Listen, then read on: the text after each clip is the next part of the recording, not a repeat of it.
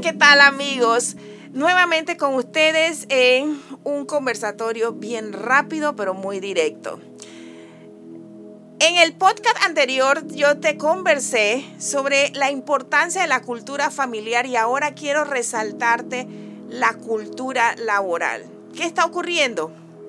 Como lo mencioné en el anterior, que puedes escucharlo para que puedas comprender este, la cultura laboral estamos encontrando con personas que son llenas de prejuicios, de complejos, que tienen más rumancia, no sé si algunos conocerán esos términos, que son, este, incluso les voy a decir que no saben manejar las emociones complicados, realmente eh, personas que son nocivas para las estructuras laborales. Pueden tener eh, mucha preparación, eh, muchas experiencias, pero tienen un arrastre de personalidad tan negativa que no hay lugar que ellos puedan encajar o simplemente son estas personas impertinentes que creen que hay que aguantárselo todo. Y esto es una posición también que muchas veces la vemos no solamente en la parte de compañeros, sino lo peor, cuando tienes jefes o gerentes con ese tipo de actitud. Yo les voy a decir algo. Todas estas personas que tienen ese problema, porque para mí no es más que un gran problema, son personas que al final están muy acomplejadas, que se sienten que no valen nada, que tienen eh, problemas internos muy dramáticos porque una persona que siempre tiene esa reacción de que están hablando de mí o porque me están, eh, que, si hay un grupo reunido, es que seguro, seguro que están hablando de mí, o que tienen la costumbre de gritarte y de pedirte algo gritado, es porque esa persona fue trabajada desde su hogar. Algo que muchas veces ustedes no se dan cuenta, pero nosotros los especialistas en recursos humanos observamos tu comportamiento y en base a la forma en que tú te has manejado, que te conduces, que hablas, que reaccionas, me indica a mí cómo es tu hogar. Si una persona es grosera, gritona, peliona, es para mí, me está indicando que así son sus padres. Pero también nos llevamos la sorpresa que muchas veces esa persona tiene unos padres que son un pan de Dios, que son personas muy inteligentes, que son de, alto nivel de tolerancia, pero ¿por qué el hijo salió así? Puede ser por en el camino se encontró mala información de, de amistades, pinche o simplemente también temas de genética que traen e, estas cosas, o lo peor, que se le dio mucho consentimiento al individuo. Eso repercute increíblemente en la parte profesional, más de lo que ustedes se puedan imaginar. Y les voy a decir, eso de que las personas te dicen, es que yo no me doy cuenta cuando yo me pongo así, eso es falso. Sí saben cómo, cómo reaccionar, pero no tienen control de sus emociones. Hay una palabra que está muy de moda y esto no es de ahora, esto tiene más de 15 años sonando, que es la famosa inteligencia emocional que nosotros le permitimos con una breve explicación a las personas cuáles son los escenarios y cómo se mueven. Cosa que cuando el profesional le entra e, e, ese coraje, pueda recordar ese taller de, las, de los colores de las emociones y él pueda enseguida ubicarse en algunos de ellos. Ese es un taller que es de, del famoso psiquiatra eh, Dadobo, pues que él lo utilizó con unos colores básicos que es el rojo, azul, amarillo, verde y blanco con el y negro, donde él podía eh, clasificar a sus pacientes, porque él es psiquiatra, según la conducta. Se hizo tan popular y se di, pues realmente nos dimos cuenta que era muy valorativo eh, esa, esa forma de explicar él de cómo eh, identificar cuando sus pacientes tenían eh, algún tipo de comportamiento más agresivo, más lento, etcétera. Entonces fue utilizado por los, nosotros los especialistas de recursos humanos y administración para adaptarlo al sistema de lo que es una cultura laboral que va muy pegada con el clima y ha dado resultados muy buenos, pero también es un tema de actitud.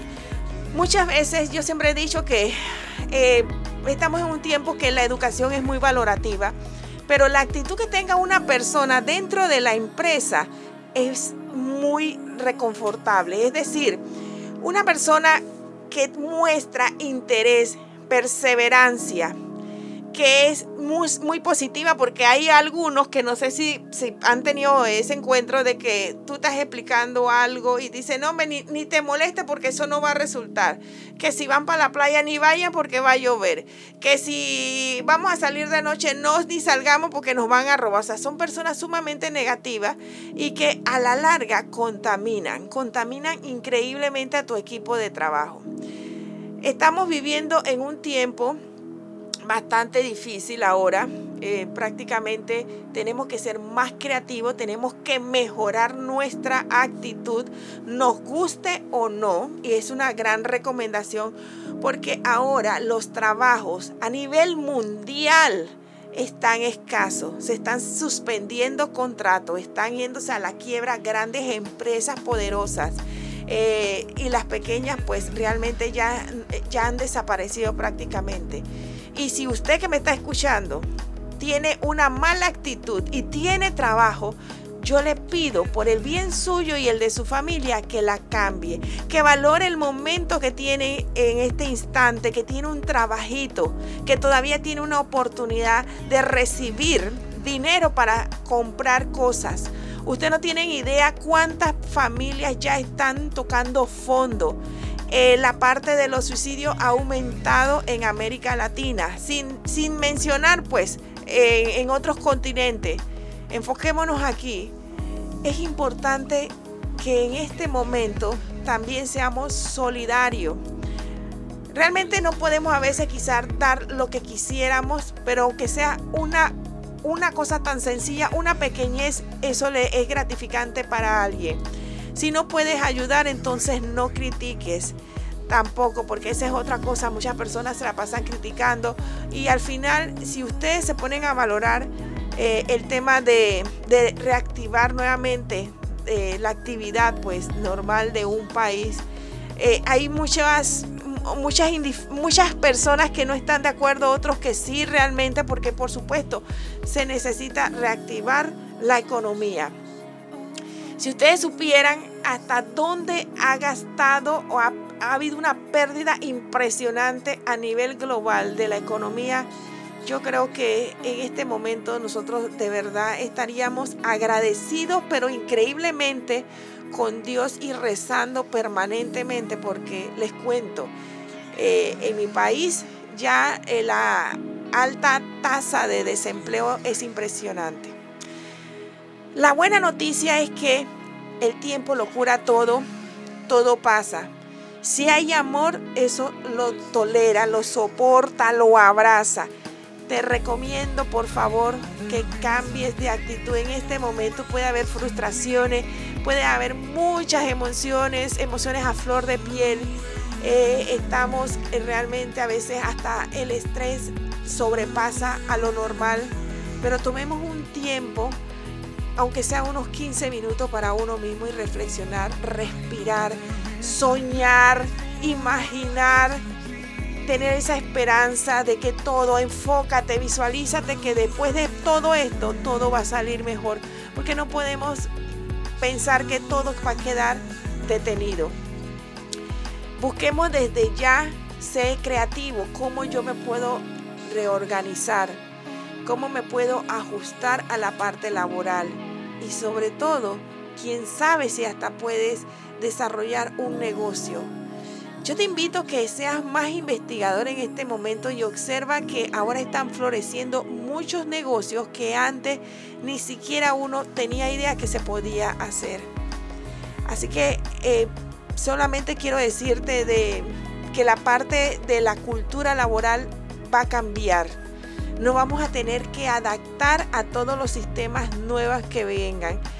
También te exhorto a que con tantas tutorías gratuitas que hay, ve aprendiendo que sea lo básico de algunos idiomas si no hablas eh, en inglés, este, está el francés, el portugués, idiomas italianos, que tú puedas tener algo más, porque la competencia laboral va a ser muy fuerte Puedes tener muchos títulos, pero te recuerdo, si tienes una mala actitud, no vas a tener oportunidad en nada.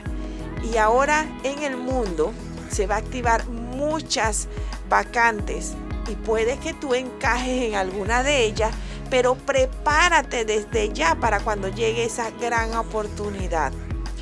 Bueno amigos, me despido con mucho cariño para desearte pues que todo salga muy bien y nos vemos en otro conversatorio.